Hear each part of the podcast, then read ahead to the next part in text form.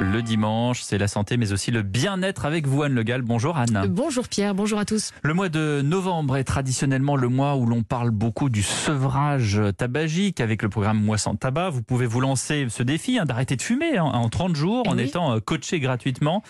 Et franchement, Anne, euh, avec le stress du confinement, le télétravail, l'ambiance anxiogène, est-ce que c'est vraiment le moment pour arrêter de fumer? Alors tous les tabacologues vous le disent, c'est toujours le bon moment pour Ouais. essayer d'arrêter. Même à 75 ans, il y a des bénéfices pour la santé.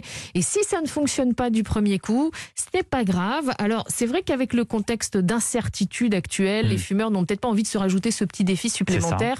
Et pourtant, pourtant, selon la tabacologue Marion Adler, au contraire, ce contexte de crise sanitaire peut se transformer en argument supplémentaire de motivation. il y a un risque pandémique important, un risque d'attraper le Covid qui est important. Et donc, il faut d'autant plus que je donne des forces à mon corps et que je me protège la santé. Et pour ça, l'arrêt du tabac, ça sera de toutes les façons bénéfique.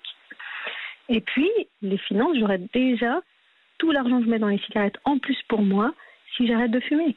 Et comme les traitements sont remboursés complètement, c'est tout bénéfice à partir de la première cigarette non fumée.